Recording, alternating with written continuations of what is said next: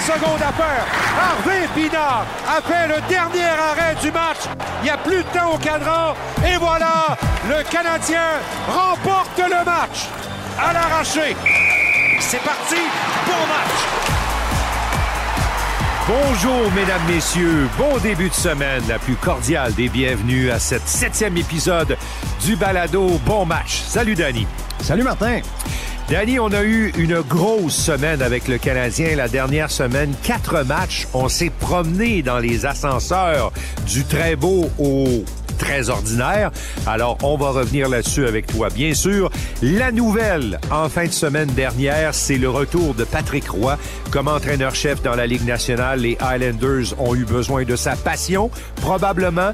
Qu'est-ce que va provoquer son retour partout dans la Ligue nationale? Est-ce que déjà la voie était pavée pour le retour de ce genre d'entraîneur au type assez passionné? On va développer, bien sûr, avec toi, Danny. Ce sont les deux principaux sujets. Euh, quelques autres nouvelles qu'on va traiter. On doit revenir sur l'incroyable épopée des Oilers d'Edmonton qui sont passés du très mauvais euh, à l'excellence en l'espace de quelques semaines. Ils sont à établir une des séquences qu'on a rarement vues dans la Ligue nationale de hockey et on va en parler bien sûr. D'abord, Danny, la dernière semaine du Canadien, juste juste d'entrée de jeu là, avant qu'on rentre de façon plus précise dans, dans, les matchs. Euh, vraiment, là, on est allé aux antipodes au cours de la dernière semaine.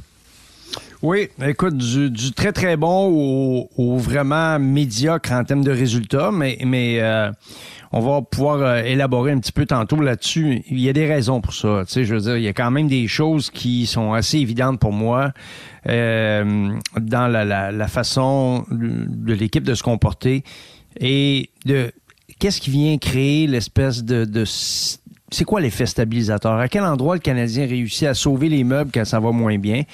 Puis lorsque ça marche pas, comment ça que ça arrive? Alors, on va, on va parler un petit peu de ça tantôt. La semaine a commencé avec un retour aussi intéressant, peut-être pas aussi émotif que celui de Patrick Roy cette semaine, mais le retour de Jonathan Drouin a fait quand même jaser. C'était l'avalanche du Colorado. L'avalanche représentée avec les Oilers qui étaient venus quelques heures avant la crème de la Ligue nationale avec Nathan McKinnon. Le défi était entier pour le Canadien et dès le début du match, malgré le fait que l'avalanche avait marqué le premier but, on a senti le Canadien dans le coup à cause notamment du but de Juraj Slavkovski en avantage numérique qui a donné le ton. Suzuki reprend la pointe pour Matheson. Échange avec Suzuki. Suzuki au cercle droit. De droite rejoint Caulfield. Attire un joueur. Encore à Suzuki. Au cercle. Tire pas. Quel arrêt bon! Juraj Slavkovski! Et c'est 1 à 1. Quelle oh. belle passe de Suzuki! Bien aimé cette séquence, surtout parce qu'il a marqué sur son retour de lancer. Il est resté là, très droit, combatif. Après la première tentative, il a vu cette rondelle libre. Et tout comme l'a fait Colton tout à l'heure, c'est sur sa deuxième tentative qu'il réussit. Alors, Danny, ce but de Slavkovski en avantage numérique soulève la foule, donne le ton, crée l'égalité, mais ça ouvrait la porte à une des très bonnes performances d'équipe du Canadien, à commencer par son premier trio. Oui, ben écoute, le premier trio euh, du Canadien de Montréal a été euh, quand même très bon durant le, le, cette période d'une semaine. Mais, mais je vais te dire que c'est euh, Slavkowski, tu fais bien de le mentionner, qui réussit à trouver le fond du filet. Moi, j'ai aimé euh, ce but-là parce que c'est un but sur un retour de lancer. Il est près de la cage du gardien au lieu d'être en haut, en haut du cercle, où je pense qu'il est moins efficace. On permet aux joueurs de, de, de changer un peu de position. Euh, lui et euh, lui et Monahan le font. Cette espèce de permutation, tu sais, quand on permet aux joueurs de commencer à changer de position, ça, ce que ça donne, c'est que as des, tout à coup, les options se promènent. Ben, les joueurs aiment surveiller, mettons, on va surveiller Caulfield parce qu'il est toujours à la même place. Ben Mais là, Caulfield, il se promène. Il change de place. Il change de place, puis il marque des buts.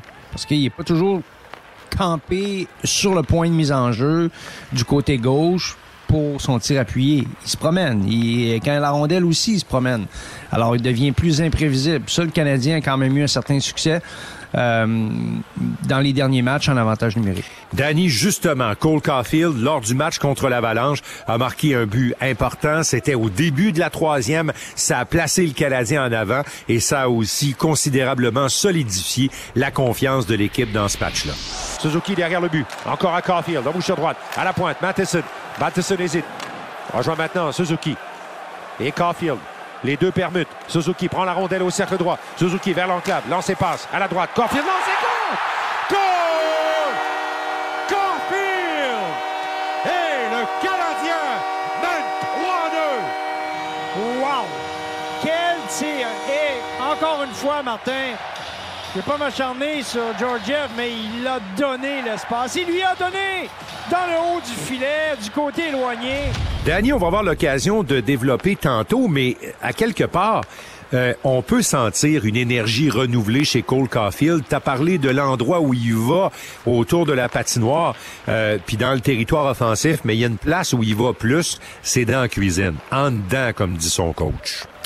Oui, et euh, souvent, il réussit à le faire avec la rondelle. Lorsqu'il n'est pas en possession de la rondelle, il n'est pas à son meilleur dans cette zone-là. Il est pas assez pesant, il est pas assez, il a pas assez son bâton, évidemment, il a, pas, il a pas assez de, de, de de porter pour aller chercher les rondelles un peu plus loin de lui. Ça, ça bouscule hein, quand tu dans l'enclave. Par contre, lorsqu'il est en possession de la rondelle et qu'il feinte pour revenir à l'intérieur pour avoir un meilleur angle de tir, là, c'est là où il fait mouche. C'est là vraiment où il est très efficace. Puis on l'a vu travailler à l'entraînement sur cette séquence-là. il fait, il fait une feinte, euh, alors qu'il reçoit la rondelle pour le tir appuyé. Et là, il fait une ou deux enjambées pour revenir vers l'intérieur. Parce qu'une fois qu'il a feinté, le défenseur se place en position pour bloquer le tir. Ouais, comprends? C'est ça. Fait que là, il est, pas en équilibre. Le défenseur ne peut plus bouger pour une fraction de seconde et c'est la fraction de seconde que Cole a besoin pour revenir vers l'intérieur. C'est à ce moment-là qu'il commence à avoir plus d'efficacité parce que ses, corridors de tir sont, sont, sont, sont plus à l'intérieur et il y a plus de circulation devant le filet. C'est beaucoup plus difficile pour le gardien. Et un autre joueur qui a émergé et qui a marqué le but de la victoire, le match contre le Colorado s'est terminé par le but de Joel Armia. Euh, Armia travaille actuellement avec euh, est-ce qu'on peut appeler l'énergie du désespoir? En tout cas, il y a une chose qui est sûre, c'est que lui et Roy, Joshua Roy, qui jouait son premier match contre l'Avalanche, euh, ont retrouvé une certaine chimie qu'ils avaient dans la Ligue américaine. Mais au-delà de ça, Monahan a pris une petite cure de jeunesse dans la dernière semaine aux côtés de Roy, un autre joueur, deux autres joueurs qui ont évolué ensemble euh, au camp d'entraînement. C'est pas un hasard, ça, Danny. Non. Non, c'est pas un hasard. Puis, euh, écoute, Armia, euh, actuellement, là, c'est vraiment un des bons joueurs du Canadien parce que derrière Caulfield, c'est le deuxième meilleur buteur avec quatre buts, alors que Caulfield en a six.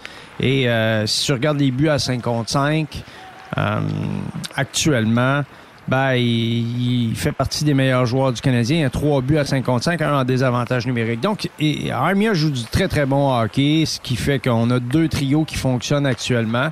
Puis peut-être même un trio qui fonctionne un peu mieux que l'autre à cinq ou à forces égales, et c'est celui justement de Monahan. Alors tu fais bien de mentionner cette cure de jeunesse parce que lui, là, euh, son trio fonctionne vraiment à plein régime actuellement. Alors, Danny, après ce brillant match du Canadien, une victoire de 4 à 3 et aussi une bonne performance de Jake Allen, probablement une de ses meilleures de la saison, le Canadien a pris la route pour trois matchs consécutifs sur les patinoires extérieures, le New Jersey, Ottawa et ça se terminait à Boston ça avait quand même très bien commencé au New Jersey avec encore une fois un but de Juraj Slavkovski. Slavkovski place à rondelle derrière les défenses adverses. Le gardien intervient le premier. Fait circuler. Ça va aller à Mercer qui a perdu. Insistance de Corfield devant le tir. Et compte! Juraj Slavkovski! Et quel jeu de récupération de Cole Caulfield et c'est 1 à 0. Danny, c'est presque un dénominateur commun avec le match contre l'Avalanche. Le premier trio se met en évidence grâce à Slavkovski. Ouais, ben écoute, lui, là, il, a, trouvé sa vitesse de croisière là, depuis, euh, depuis la mi-novembre. Je dirais, là, depuis la mi-novembre, on voit le, on voit le joueur qu'on qu'on doit voir, en fait. Et euh, il joue du très bon hockey, très engagé physiquement, ça c'est sa force. travaille fort sur chacune de ses présences. Euh, et je pense que tranquillement, pas vite, là, il, démontre plus de confiance lorsqu'il a la rondelle pour tirer. Et, euh, et ça commence à rapporter des, des dividendes. Puis écoute, c'est un, un gros joueur, il va près du filet. Et tous ceux qui vont près du filet finissent par être récompensés. Dans ce match-là, Danny, euh, il y a eu le premier but en carrière dans la LNH pour Joshua Roy. Euh, Il a eu l'air un peu impressionné dans son premier match contre le Colorado avec tout ce que ça comportait, mais on l'a senti beaucoup plus confortable. Dès les premiers instants du match, on a vu un joueur avec lequel il était pour se passer quelque chose. Il y a une bonne chimie, on l'a dit tantôt, avec euh, Monahan et Armia, et ça a payé. Et quel jeu de Monahan, qui en très bon vétéran, s'est occupé de son jeune ailier en lui permettant de marquer ce but. C'est récupéré par Armia qui contrôle son territoire. Passe au centre. Voilà, Roy, deux contre un. Il remet maintenant. Voilà Monan qui s'avance au filet. Il fait un droit tiré contre! Joshua Roy, son premier but dans la Ligue nationale. Et celui qui lui a fait la passe ramasse la rondelle pour lui donner et Danny, on sentait que ça s'en venait pour lui. Danny, ce but-là a été un fait marquant. Euh, Roy va s'en souvenir le reste de sa carrière. Mais ce jeune homme-là nous a montré, par ce but-là, mais par autre séquence de jeu, qu'il est beaucoup plus près de la Ligue nationale, en tout cas que moi je pensais. Ben, écoute, c'est sûr que quand tu vois pas un joueur sur une base régulière dans la Ligue nationale, c'est très difficile de te faire une idée, Martin, parce que un joueur beau dominé dans la Ligue américaine, on le sait, le saut, il est, il est énorme. C'est pas tout le monde qui a de s'adapter. Mais ce qui fait que euh, Joshua a quand même de, de, de bons flashs, de bons moments avec le Canadien, c'est sa, sa, sa, grande intelligence en possession de la rondelle. C'est un joueur qui est très brillant offensivement. Il trouve les options, il est patient avec la rondelle, pas nerveux. Euh, ça, c'est des qualités essentielles pour avoir un certain succès dans la Ligue nationale parce que la pression est vive sur le porteur du disque. Donc, il faut que tu pris, il faut que ton, faut que ton ordinateur fonctionne bien. Et, et ça, Joshua, il n'y a pas de problème de ce côté-là. Offensivement, il y a vraiment, euh, il, y a, un petit quelque chose à offrir que plusieurs joueurs n'ont pas dans la Ligue nationale. Par contre, où on va, on va commencer à regarder plus étroitement la qualité de son jeu, c'est lorsqu'il n'a pas la rondelle et comment il se comporte face à l'adversaire. Pourquoi? Et, ça c'est pas c'est pas c'est pas c'est pas c'est pas si mal dans son cas, même assez bien.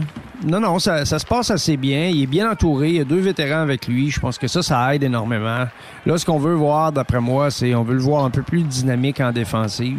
c'est un joueur qui a besoin d'avoir la rondelle pour avoir du succès.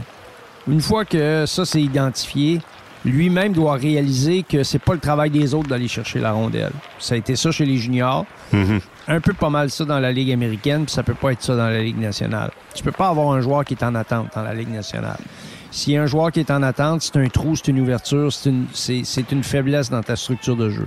Alors, chaque joueur doit être vraiment dynamique lorsqu'on n'a pas la rondelle dans le but de la récupérer le plus vite possible. Pourquoi? Parce que le Canadien, c'est quand même une équipe qui va aimer travailler avec la rondelle à l'image de son entraîneur. Oui. Oui, effectivement. Euh, ce match-là, dénominateur commun avec la performance contre l'Avalanche quelques jours avant, une performance extrêmement solide de Samuel Montembeau et un but important de Cole Caulfield. Monahan fonce en territoire offensif contre Bernard Dockul. Il enlève la rondelle, revirement. Il passe à Caulfield, le lancer et! Cole Caulfield! Et à son tour, le gardien Corpissalo offre un cadeau aux Canadiens. C'est 2 à 1. Alors, ça s'est terminé par une brillante victoire du Canadien, 3 à 2 contre les Devils du New Jersey. C'était pas un endroit où le Canadien avait du succès dans le passé, mais ils ont quand même pris avantage d'une équipe qui euh, ne joue pas aussi bien défensivement que ses ancêtres, les anciennes euh, éditions des Devils du New Jersey. Euh, l'équipe a fait un drôle de circuit.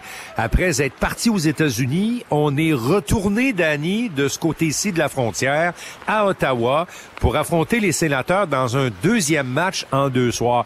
Puis avant de décortiquer le match avec toi, Danny, faut dire à, nos auditeurs qu'en 22 ans ensemble, on n'a on jamais fait un circuit de voyage comme celui-là. C'est-à-dire États-Unis, retour au Canada, ça aurait été Ottawa, ça aurait été Toronto, et ensuite un, un autre aller vers les États-Unis. Est-ce que c'était à cause de Madonna? Est-ce que c'était à cause d'une game de basketball au New Jersey où on n'a pas pu déplacer rien? Euh, Danny, ça avait pas de sens, ça. Après ma barre, puis ça mettait pas le Canadien dans de très bonnes dispositions pour le match de jeudi dernier. Non, puis euh, écoute, lorsque tu euh, voyages comme ça, euh, avec les douanes et tout ce que ça comporte, c'est très c'est laborieux, donc c'est plus long. Pas juste un voyage, là. C'est en plus, faut, faut, faut dédouaner, comme on dit, là. C'est que c'est, ça, ça a de l'impact sur la fluidité du voyage, ça rend les voyages plus longs. Il euh, y, a, toutes sortes de choses hein, quand on voyage qui, viennent euh, rendre la, situation un peu plus lourde. Souvent, euh, bon, les périodes d'attente, soit sur le tarmac, soit avant d'embarquer, pour mille et une raisons, que ce soit une question de personnel. Mais, mais une chose est sûre, c'est que le Canadien était, était à plat lorsqu'ils se sont amenés à Ottawa. Et honnêtement, quand tu joues contre des équipes de ta division, tu peux pas te permettre ça. Il n'y a, pas d'excuse. Je veux dire, euh, tu peux pas euh, arriver puis euh, jouer de cette façon-là en te disant par la suite que ouais, mais c'est normal. C'est normal d'avoir des mauvais matchs, mais tu essaies de pas les avoir contre des grands rivaux dans ta division. Ouais, puis là, le matin du match, là, Danny, là, les sénateurs pratiquaient, eux, alors que le Canadien se reposait après mhm. avoir franchi la frontière deux fois en l'espace de 24 heures ou 48 heures maximum. Là. Et, et les sénateurs disaient dans le vestiaire, on entendait Chabot, puis les joueurs clés, puis même Jacques Martin, on parlait de l'avenue du Canadien qui arrivait à un bon point pour les sénateurs. Ils avaient besoin d'émotion. Les sénateurs aiment pas le Canadien, le Canadien aime pas les sénateurs. Mais là, ça on dirait que ça a aidé les sénateurs, ça a aidé leur capitaine qui a ouvert la marge avec un but, un but que probablement Caden Primo aimerait revoir. Et tout de suite après, il y a eu un autre but où Caden Primo aurait dû faire un petit miracle pour son équipe et c'est pas arrivé. C'est le but de Tim Stutzler. Voilà à deux contre un. Fonce en territoire avec Joseph. Arrive au cercle gauche. Il lance, c'est con. Oh, il a battu Primo. Claire, libre devant lui, avec un tir bas. C'est 2 à 0. Alors, Danny, le Canadien, dans ses victoires, a l'habitude d'avoir des performances solides de ses gardiens. C'est d'ailleurs ce qui stabilise probablement cette équipe-là autour des 500 depuis le début de l'année. Mais jeudi soir, malheureusement, le jeune Primo était pas vraiment au rendez-vous. Non, puis euh, je veux dire là, euh, voir le Canadien gagner des matchs lorsque le, gardien joue en bas de 910, euh, j'en vois pas. c'est pas arrivé ou à peu près pas, Danny. Hein? Je regarde, là, je te le dis, je regarde le mois au complet. Là.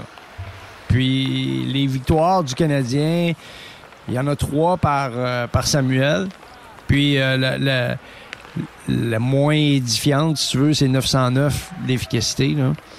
Après ça, c'est 937, puis l'autre victoire, 933. Puis le point en prolongation, euh, le point euh, Bonny, si tu veux, le point que, le Canadien est allé chercher lorsqu'ils ont perdu, là, c'est, 951.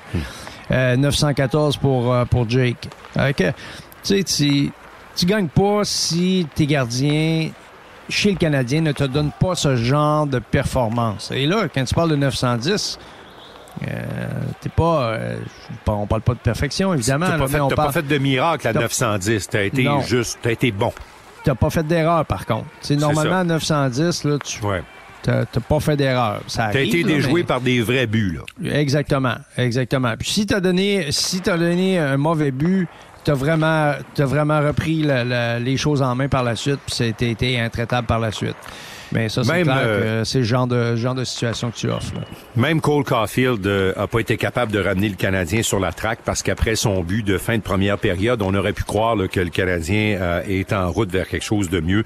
Mais il y a Chartier qui a marqué et le but qui a sorti littéralement le Canadien du match, c'est celui de Tarasenko. C'est raté à la pointe gauche, ça devient passe à Stuz. Attaque rapidement à la remorque.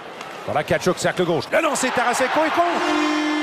4 à 1. Pour le reste, Danny, dans ce match-là qui s'est terminé 6 à 2 euh, à l'avantage des sénateurs, il y a quand même quelque chose, c'est que pour une des premières fois, et je dis bien pour une des premières fois, au banc du Canadien, les épaules étaient basses. Puis c'est comme si on avait agité le drapeau blanc. Puis on n'a vraiment pas vu ça cette année, même quand le Canadien a été, disons, ordinaire. Ouais, ben là, il y avait, il y avait une fatigue émotive, on l'a senti c'est pas nécessairement euh, souhaitable. Là. Euh, tu, tu, veux voir ton équipe se battre, puis le Canadien nous a habitués à ça, vraiment habitués à ça. On les a pas vus souvent abandonner. Mais l'autre soir, euh, et avec justesse que tu le mentionnes, parce que là, écoute, c'était comme ça. C'était une mauvaise journée au bureau, sur toute la ligne. des buts, sans, des questions sur certains buts le jeu défensif, pas à point. Euh, les attaquants et les défenseurs, pas en, pas en, harmonie, mais pas du tout, ça. en termes de synchronisme. C'était un mauvais match. Celui à Ottawa, c'était vraiment un mauvais match dans le système. Mauvaise journée au bureau. Alors, euh, le Canadien a ensuite euh, refranchi la frontière canado-américaine après s'être fait battre 6 à 2 contre les sénateurs pour aller sur la terre des Bruins de Boston. Il n'y a pas beaucoup de monde qui gagne sur la terre des Bruins de Boston, mais il y avait une charge émotive où on aurait pu penser, Danny, que le Canadien aurait été énergisé.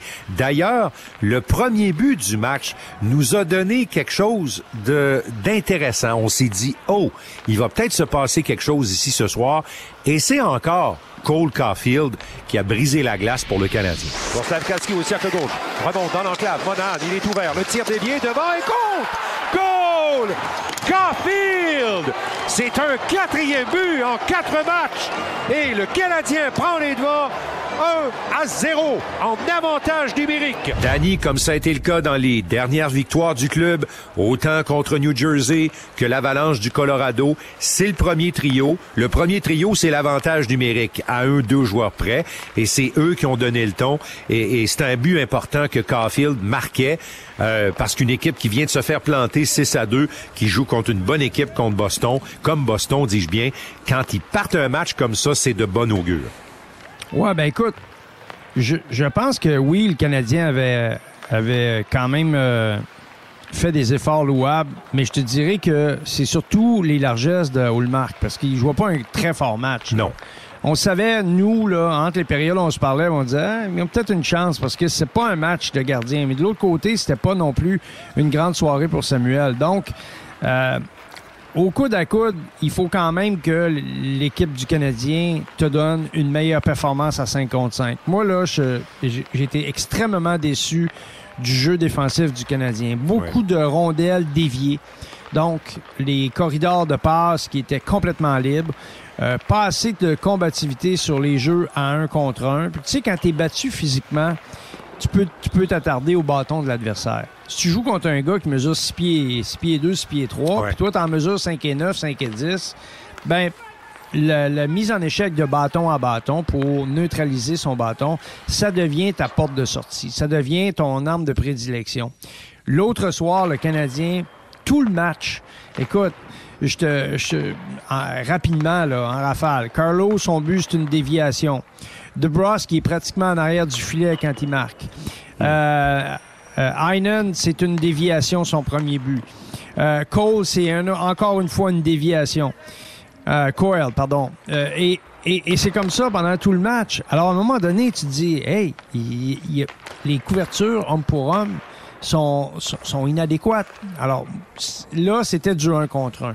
Ce match-là m'a déçu pour cette raison-là, en termes de combativité, en termes de, de ce qu'ils appelle l'awareness, de, de, de, de, de vivacité d'esprit, Ouais. d'être conscient de ce qui se passe autour. Là, le Canadien n'était pas dans le coup. Ouais, puis les Bruins avaient besoin que de ça à quelque part. là. Ils venaient de gagner leurs trois derniers matchs. Euh, Ils avaient passé. Tu sais, quand les Bruins euh, vont pas bien, là, ils perdent genre trois matchs sur la route en prolongation d'affilée. Là, ça va pas bien.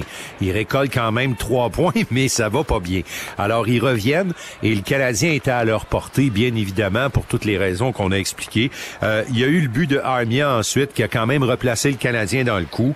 Euh, il y a même Matheson qui a marqué en avantage numérique euh, au début de la deuxième période. Puis là, on avait un compte égal en plus. On pensait que ça énergiserait le Canadien ou que ça, euh, ça un peu les chances de l'équipe par rapport à Boston. On écoute comment ça s'est passé. Caulfield encore. Caulfield s'approche du but. Passez bas. Suzuki en bouche de droite dans l'enclave. Monahan à la ligne bleue. Tire court. Mike Matheson. Et c'est 3 à 3. Le deuxième but en deux jeux de puissance pour le Canadien. Mais tu l'as dit tantôt dans ton explication, euh, Danny, euh, Samuel Montembeau avait reçu la rondelle dans le masque ou juste sur le bord du cou Clavicule, en première période. Puis, puis là, il a, il a pas senti très confortable physiquement. Mais les deux buts, dans ton résumé tout à l'heure, les deux buts ensuite que, euh, que les Bruins ont enchaînés, là, le deuxième de Heinen et celui de Charlie Coyle, euh, ont vraiment fait mal aux Canadiens. Même si Gallagher revient, parce que je sais que dans les explications d'après-match de Martin Saint-Louis, il y a eu, ouais, mais tu sais, au début de la troisième, on était là. Je m'excuse, Danny, là, mais même si Gallagher avait fait 5 à 4, moi, j'avais pas l'impression que le Canadien était, là, parce que ces deux buts-là les ont complètement désarçonnés. Oui, ben écoute, euh, lorsque la deuxième période se termine, c'est 5 à 4 pour les Bruins. Fait que le Canadien est encore là. Ils sont encore dans le coup. Mais, mais en troisième, c'est oublie ça, là. Le but de Pasternak, après ça, le but de Marchand. Ça, ça, c'est coup sur coup. Euh, deux buts qui ont fait très, très mal aux Canadiens de Montréal en début de période 1-26 de jouer. Euh, lorsque Pasternak a marqué, ça a fait 6-4. Je peux te dire qu'après ça, c'était pas mal difficile. Ça a été quatre buts sans riposte de, de l'adversaire en troisième période. Moi, je croyais après deux périodes, à cause euh, du, de la performance chancelante de Hallmark que le Canadien avait quand même une chance. Il y avait une chance, effectivement. Mais ça s'est pas matérialisé, mais pas du tout, parce qu'il jouait pas bien. Il avait pas, il jouait pas un grand match. Alors, Alors euh, comme ça. ce qu'on pensait être de retour à cause de leur début de match après la débandade à Ottawa ne l'était pas du tout contre une bien meilleure équipe que les sénateurs, même si les mm. sénateurs ont bien joué, là, mais ça s'est terminé 9 à 4. Puis Martin Saint-Louis, après le match, a eu l'air ébranlé, ce serait un mot trop fort, mais il a eu l'air dérangé. Dérangé par le fait que là, c'était une deuxième gifle consécutive. Euh, euh, le Canadien rebondit habituellement après de mauvaises performances, puis là, ça en était une deuxième d'affilée. Mais Danny, cette semaine-là a été un symptôme intéressant du mois de janvier. C'est-à-dire que ces équipes-là, comme le Canadien, puis à un moment donné, tu bats l'avalanche, puis tu dis, wow, on est peut-être proche des séries. Puis là, on entend les gens parler, puis là, il, aurait aimé que Kent Hughes dise, ouais, ben s'il nous manque un joueur, on va y aller le chercher, puis on va s'essayer. il y a des gens qui auraient aimé entendre ça. Mais, mais Danny, la semaine qui a suivi, là, le, le point de presse de Kent Hughes, nous a pas donné justement un tableau assez net de l'équipe du Canadien, tantôt bon, tantôt moins bon. Ça veut dire pas rendu pantoute? Ben non, pas rendu. Écoute, ils, se font dominer au, chapitre des, tirs au filet. Dans les dix matchs qu'ils ont joués, il y a une seule fois où ils étaient au coude à coude avec l'adversaire. Tous les autres soirs, là, c'est toujours 5, 6, 7, 8 tirs de plus que l'adversaire. Euh, que l'adversaire réussit à placer sur le filet du Canadien.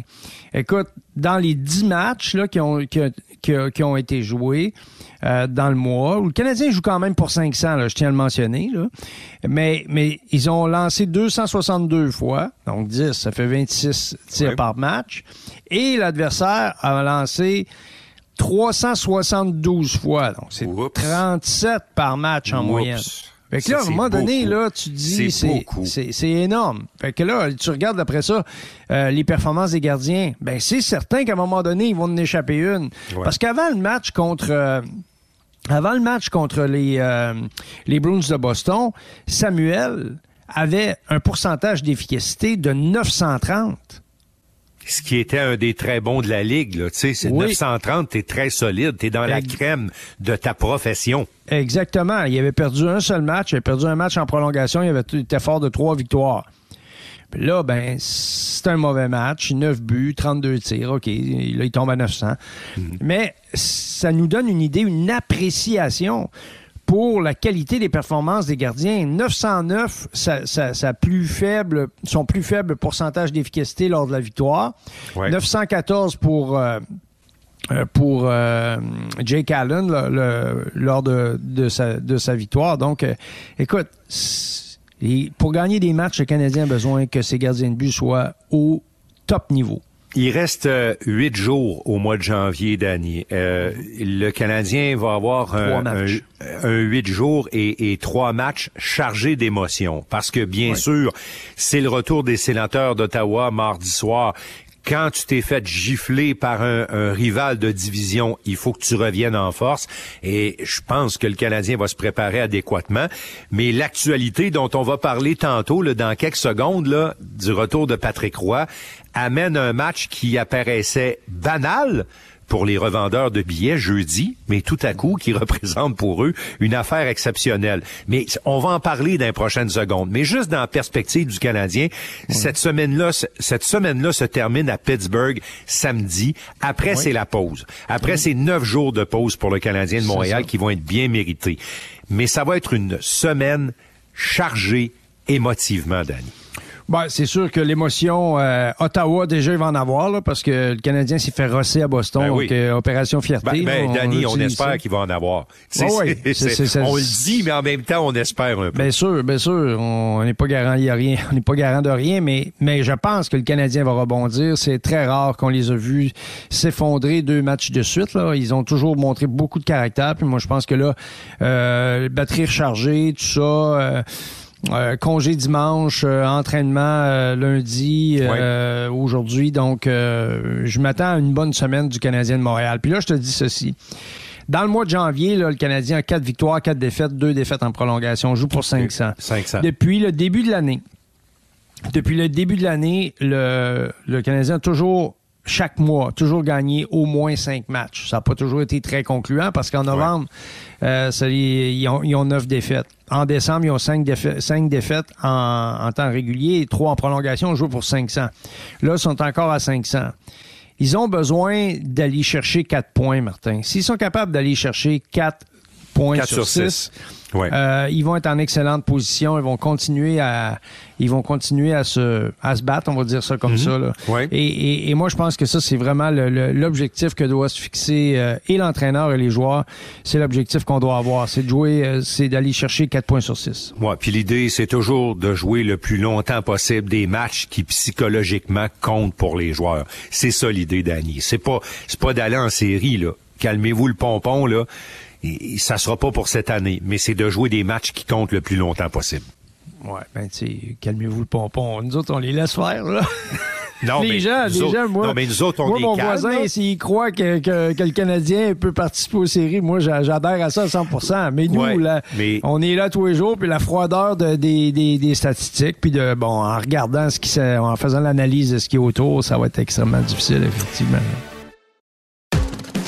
Alors, euh, bien évidemment, si vous étiez euh, quelque part sur un brise-glace privé de communication ou encore euh, quelque, quelque part au niveau de la calotte glaciaire ou complètement en bas, vous avez peut-être pas entendu parler euh, que Patrick Roy est revenu derrière le banc d'une équipe de la Ligue nationale, les Islanders de New York.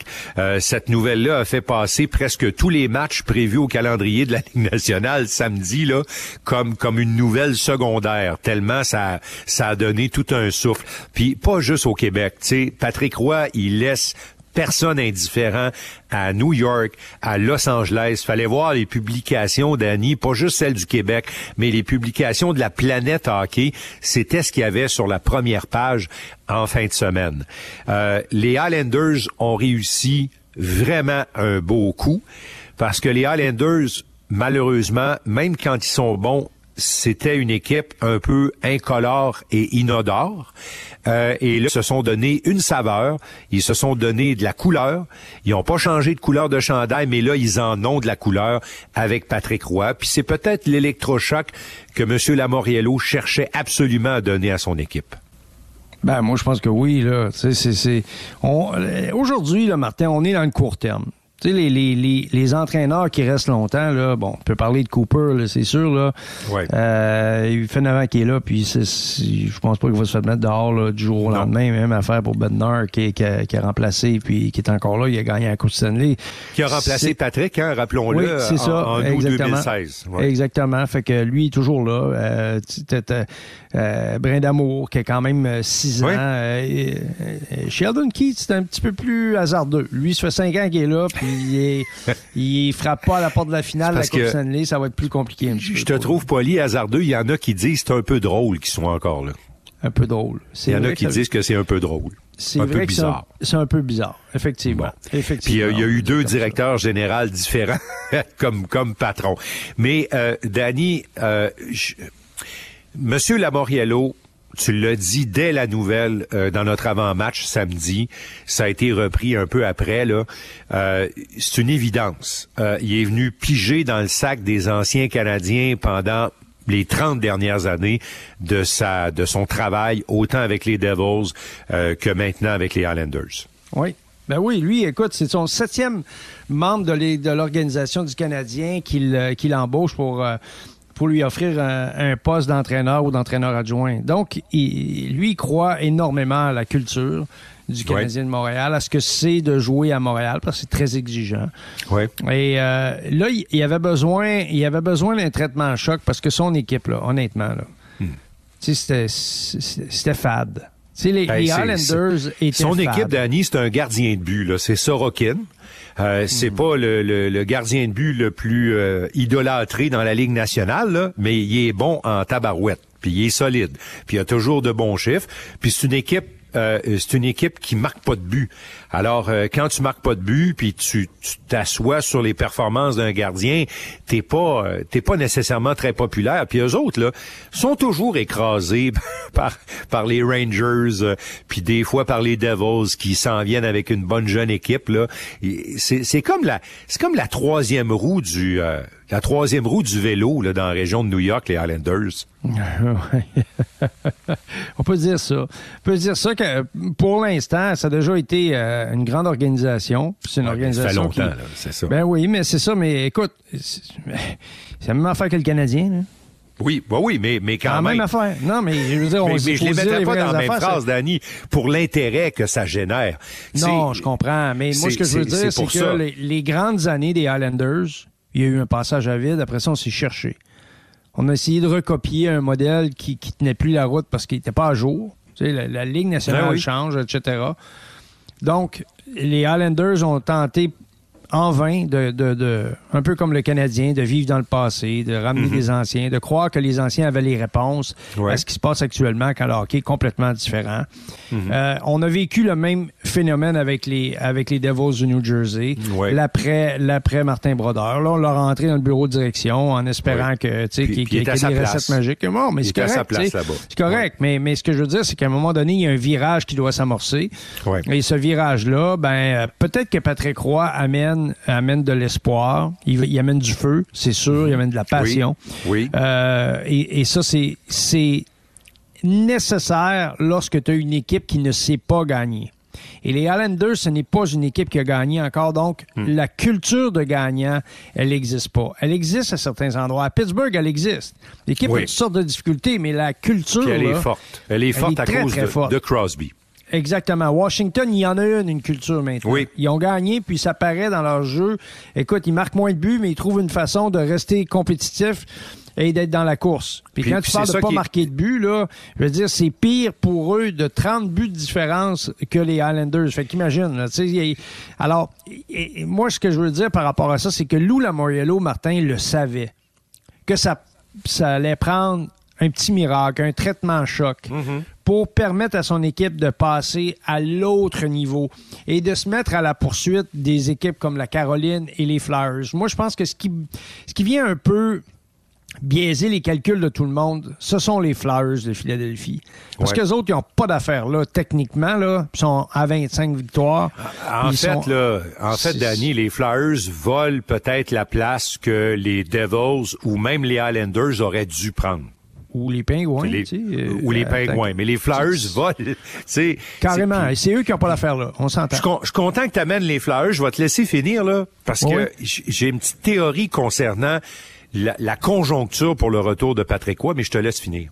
Ben moi ce que ce, que je veux euh, ce que je veux simplement mettre en perspective c'est que les Flyers dans le fond c'est pas leur leur secret il est simple leur secret c'est qu'ils ont ils ont un jeu très hermétique mm-hmm puis ils ont deux gardiens. Oui. Parce que si euh, s'ils s'étaient retrouvés seulement avec Carter Hart, ah, ils ne seraient pas, là. Non.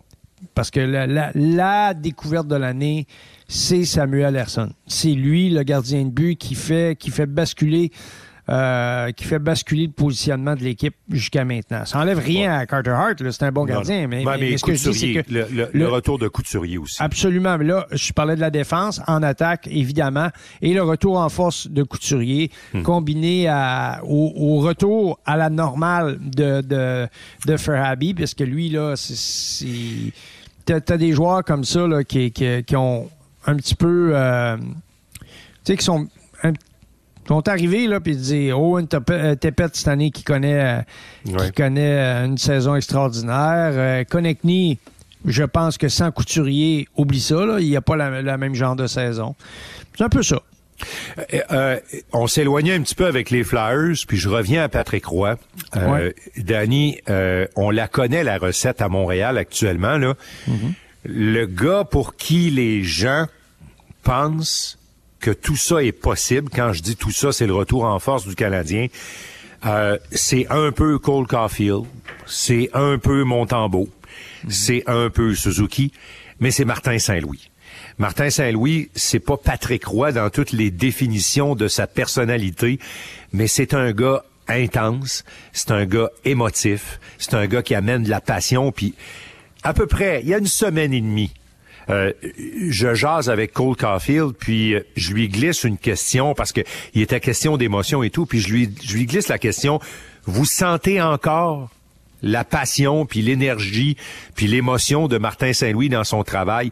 Et là, je vais faire une traduction québécoise de la phrase. Là. Il a dit « Oh que oui ». Et à tous les jours à part ça. Mm-hmm. Ça a été ses mots.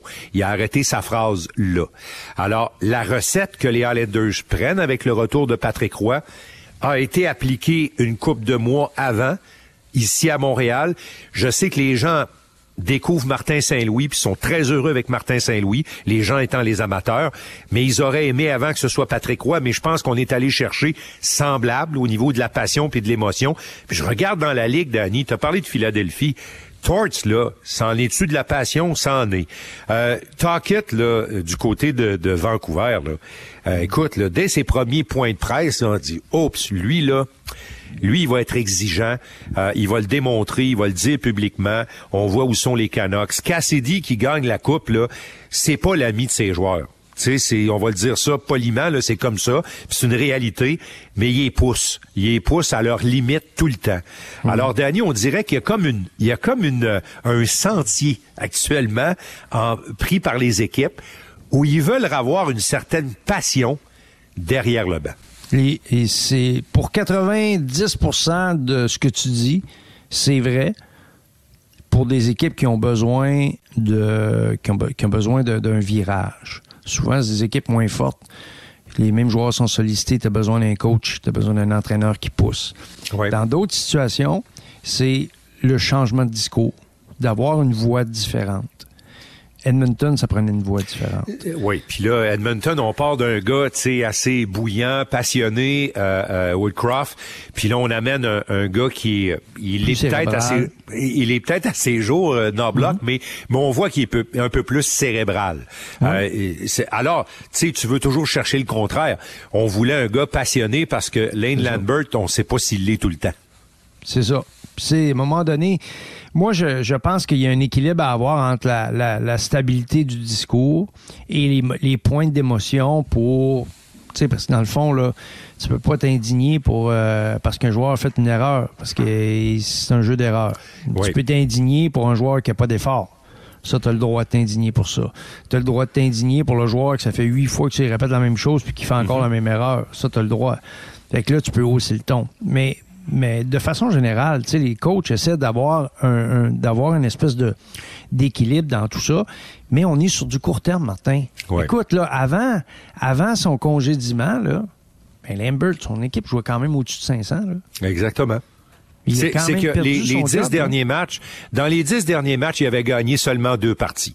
Ouais. C'est, alors là, il y a comme une, une alarme qui a sonné. Les Highlanders sont dans un nouvel édifice, Danny. Il faut que ce soit rempli un peu plus que ça. Puis il faut que le feu pogne. Alors, ils sont allés chercher le meilleur pour ça. Hein? C'est ça? C'est pas mal ça. Ben voyons donc.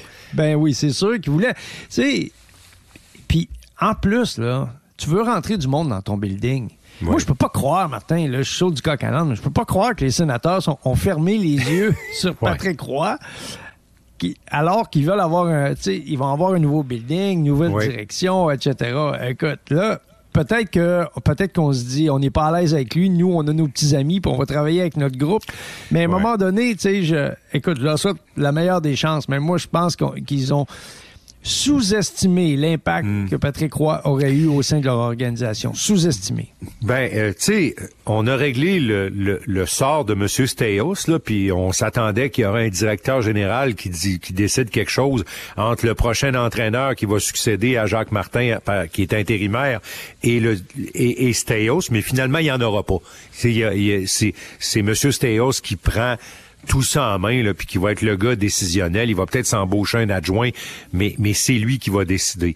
Alors, veut, veut pas, Danny, s'il embauche pas Patrick Roy, c'est parce que lui, il a, des- il a déjà des idées bien arrêtées sur qui il va choisir. Ou en tout cas, il, il y avait des idées arrêtées sur pas Patrick Roy. Moi, c'est ce que je comprends, là. Oh oui, puis là, les rumeurs vont bon train là, par rapport à qui peut prendre le, qui peut prendre la place là, Ouais. à Ottawa. Mais, mais quoi qu'il en soit, le temps nous dira si on a raison ou tort, mais moi, en ce qui me concerne, si j'ai raison ou tort, mais moi, je pense que c'est la première erreur de la direction des sénateurs d'Ottawa. C'est le premier faux pas qu'ils font. De Moi, laisser passer cette, euh, cette, cette, euh, possibilité-là. Moi, je suis très content que Patrick Roy revienne parce que euh, j'ai dit euh, sur quelques-unes de nos tribunes euh, au, au réseau Cogeco quand il y a eu le processus d'embauche à Montréal, euh, à l'arrivée de Jeff Gorton, puis que là, tout de suite, le nom de Patrick Roy euh, a fait surface, puis qu'on sait qu'ils se sont rencontrés tous les deux et tout. Euh, tu sais, moi, je disais par rapport à Patrick, puis je le crois toujours, t'es pas supposé avoir peur de la passion de quelqu'un. T'es pas supposé avoir peur de ça. Il y a des individus avec qui tu vas t'entendre plus facilement que d'autres, mais quelqu'un de passionné, ça doit pas te faire peur. Et, chapeau, Monsieur Lamoriello. Je, me demande si on n'est pas d'accord là-dessus, Danny, mais je, je me demande s'il aurait pris la même décision il y a 15 ans, 20 ans, même si Patrick a encore du sang du Canadien qui coule dans ses veines, puis c'est ce que M. Lamoriello cherche, puis il voulait donner de l'énergie à son équipe. Je me demande si on aurait été là-dedans, mais on pourra jamais le vérifier. Mais il y a une chose qui est sûre, Danny, c'est que tu sais, des, décideurs qui ont peur de la passion, là, euh, je dirais pas qu'il faut se poser des questions, mais il faut regarder comme il faut. Ben, écoute, moi, je veux juste euh, rajouter quelque chose sur ce que tu as dit. Euh, je suis pas convaincu que c'est la passion de Patrick qui fait peur au monde. là. Moi, je pense que ce qui fait peur au monde, c'est le, le- la, la tendance à Patrick de vouloir ramener tout vers lui. Vers- Puis, rappelle-toi que chez les juniors, il y a beaucoup de mérite d'avoir fait, d'avoir retourné derrière un banc, Ah tout oui. ça. Mais, mais il a toujours été le grand patron partout. Oui. Alors là, c'est la première fois que quelqu'un lui donne la chance. Alors, il y a tr- puis tu sais, on a eu cette discussion-là. Quand il a quitté le, le Colorado, il a quitté le Colorado de la pire des façons. Oui. Il a envoyé le pire des messages à travers la Ligue nationale. il a quitté en désaccord avec Joe Sakic. C'est pour ça que ça a envoyé le message négatif. Exactement. Puis peut-être que même on a commencé à travailler sur un dossier sans lui en parler parce qu'il n'a Ouais. pas le temps, parce qu'il s'occupait de l'équipe, parce que c'est parce que ça. Puis en bout de piste, sais, les choses doivent avancer. Puis normalement, tu es au service de l'organisation. T'es pas en train de t'es pas en train de t'occuper de tes affaires. T'es en train de t'occuper des affaires de l'organisation. Donc, mais ceci étant, tu sais, c'est- tout le monde apprend de ses erreurs. On est tous dans le même processus. Si, si c'était facile, tout le monde le ferait. Puis bon, mais, Tout- mais tout- tous les êtres humains en font. C'est pour ça qu'on C'est ça. c'est pour ça qu'on est des c'est pour ça que nous sommes des êtres humains, Danny. Eh, Exactement. Puis, il y a un processus, apprendre à travers tes erreurs. Moi, je pense que Patrick l'a fait. Mais, mais, mais ceci étant, c'est ce qui a fait peur au monde du hockey, de ramener Mhm. Patrick parce que est-ce qu'on va être capable de travailler en équipe avec? C'est ça. Et, et c'est là où moi, je donne beaucoup de crédit à M. Lemoriello. Parce que lui, il a été capable de voir au-delà de. Et il a répondu très candidement, écoute, une personne, ça arrive, c'est un paquet, c'est un package. Il y a plein d'affaires dans la personne. Il y a des choses que tu aimes, il y a des choses que tu aimes moins.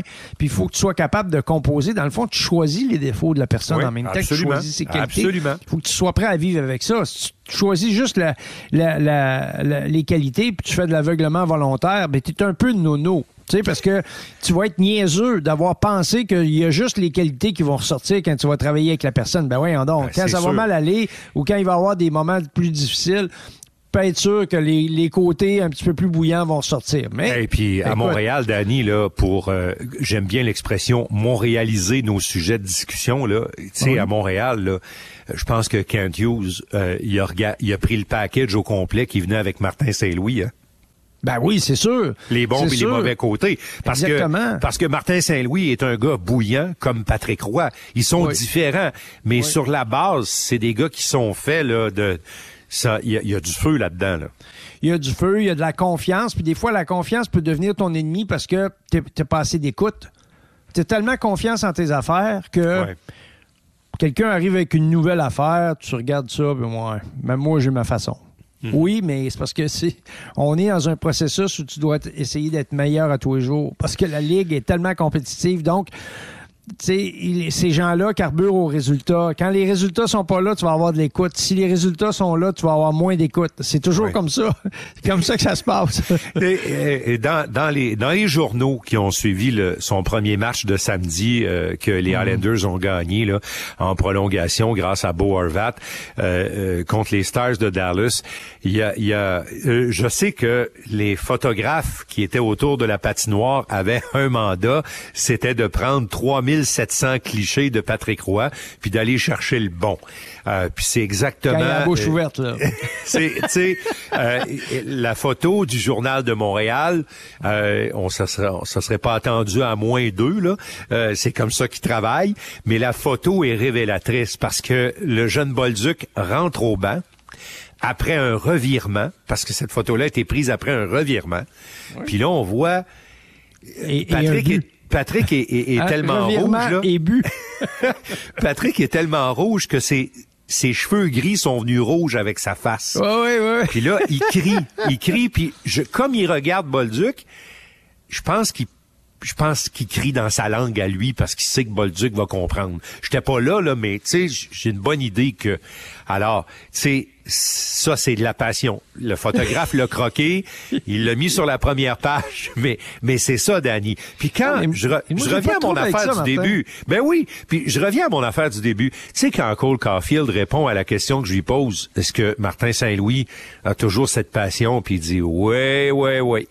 Puis à tous les jours à part ça, puis qui répond comme ça, c'est ça, Danny. C'est, c'est, sais, euh, euh, inévitablement, le hockey, euh, le hockey, c'est pas un sport euh, où on arrête le jeu puis qu'on fait une stratégie puis que tout est, compté et calculé.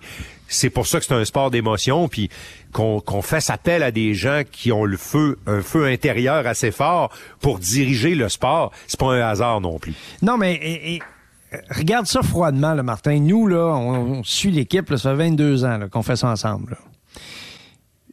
La routine s'installe facilement. Trop de routine, ça rend les choses un peu trop, tu sais, euh, sans saveur. Ouais. Sans saveur. Acquis- acquise aussi, Danny. acquise, sans saveur, sans, sans passion, sans émotion, parce que c'est une routine. Les gens qui nous écoutent, là, tu t'en vas travailler, tu fais ta journée. C'est rare que tu te, tu te dis, il faut, faut que j'ai plus d'énergie aujourd'hui. Ouais.